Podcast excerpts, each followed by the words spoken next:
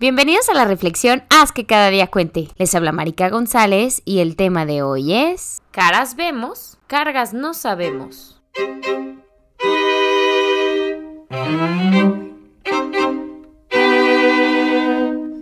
Todos los días vemos rostros.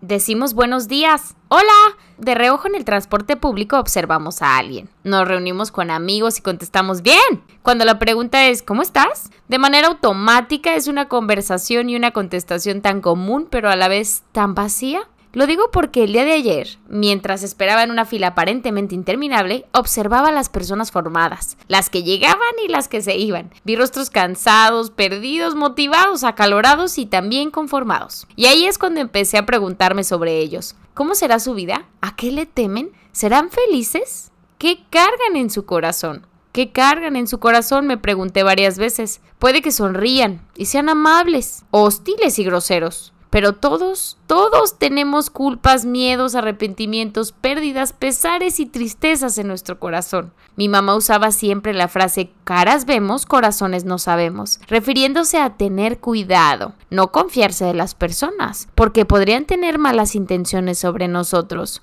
Yo veía muchas caras, pero me daba cuenta que las veo y puedo generarme muchas historias en mi cabeza. Puedo pensar que son malas, establecer en ellas juicios. Y es que juzgamos todo el tiempo. ¿No lo podemos evitar? Suponemos que porque sonríe, es feliz y tiene una vida feliz, como una deducción lógica y simple. Tal vez por eso solemos contestar con un bien, de forma automática, existiendo tantas emociones y caleidoscopio grande y maravilloso del mundo que nos rodea. Decidimos por caer en la dualidad bien o mal. De igual manera, caras vemos, fácil suponemos. Se nos olvida que si bien tenemos personalidades que nos orientan a ser alegres, entusiastas, aletargados, ansiosos y todo eso, que puede caracterizar a alguien, todos, absolutamente todos guardamos dolores en nuestro corazón, heridas sin sanar, cargas autoimpuestas, culpas muchas veces infundadas, sueños perdidos, todos igual de valiosos, todos imposibles de comparar unos con el otro. Así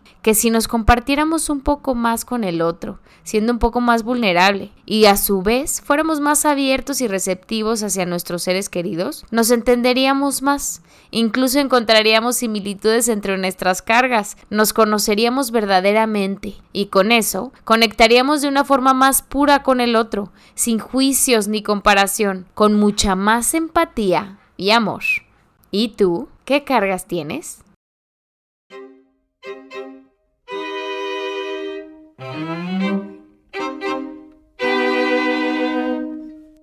Esta ha sido la reflexión Haz que cada día cuente. Les habla Marica González y si te gustó, te pido me ayudes compartiéndolo, darle like o comentándolo. Me encantaría saber tu opinión. Sígueme en Instagram como Marica Glesasco. Nos escuchamos pronto.